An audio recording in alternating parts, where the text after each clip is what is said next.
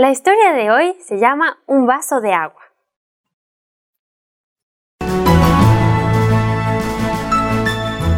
Esta es una historia contada por un soldado. Al día siguiente de una victoria adquirida con grandes esfuerzos, me habían dado la misión de cargar al final del ejército un comunicado muy importante. Al momento de partir, mi caballo agotado rechazó llevarme. Mandé a buscar otro caballo. Este era indócil y rebelde. Muchos minutos pasaron antes de que pudiera sentarme y hacer lo que partiera.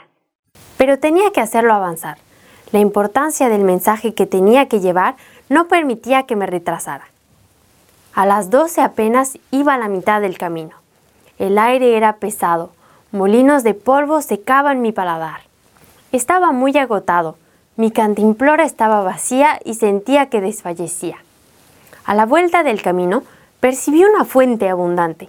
Cerca de ella, algunos soldados descansaban. Me hubiera gustado bajarme para hacer lo mismo, pero en ese instante mi caballo dio saltos. Se enfureció tanto que tuve que renunciar a esta tentativa. Entonces desaté mi cantimplora y le pedí a uno de los soldados si podía llenármela. Era un gallardo, con la cara muy seria, y nunca me imaginé que diría el insulto que acompañaba esta respuesta.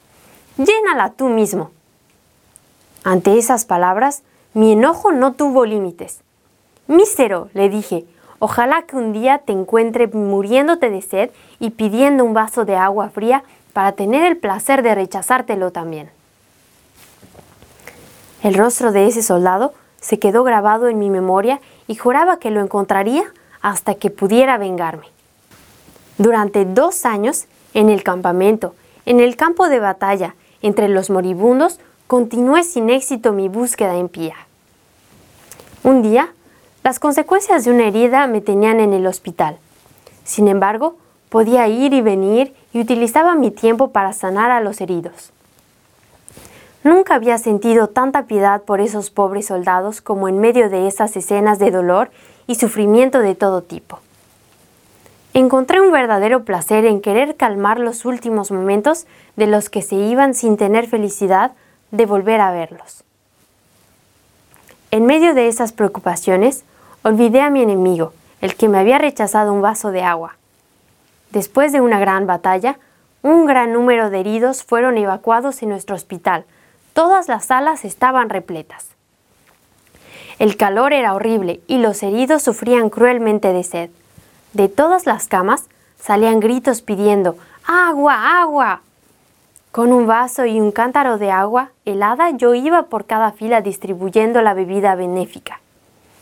Mientras pasaba entre las camas, un hombre acostado en el otro lado de la sala se levantó de repente sobre su cama gritando con una voz cavernosa agua, agua, por amor de Dios. Quedé atónito. Todos los que me rodeaban desaparecieron de mis ojos. No veía nada más que él. Era el que me había rechazado el vaso de agua fría. Me acerqué, pero no me reconoció. Entonces mi fuerza me dijo, Ve, acércate, pasa y vuelve a pasar delante de él. Dales de beber a todos los que lo rodean menos a él. Véngate.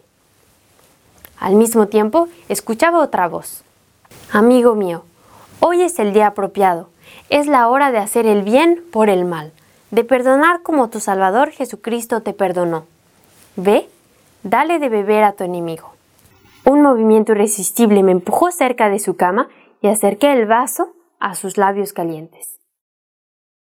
Ah, cómo bebió, Nunca olvidaré la expresión de alivio que se dibujó en su cara y la mirada que me echó.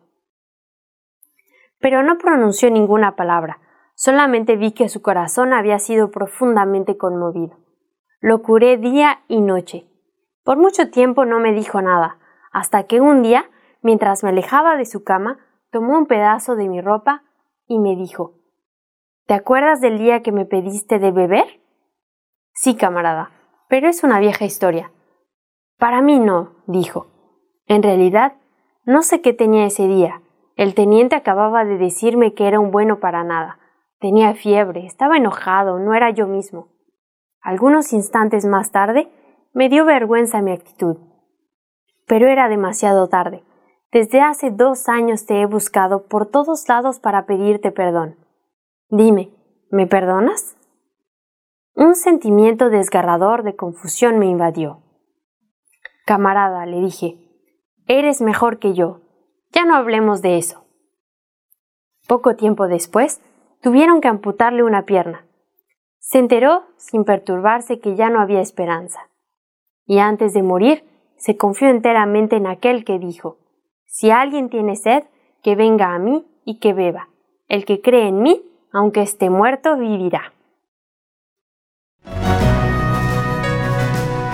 Encuéntranos de nuevo para escuchar una nueva historia en www.365historias.es.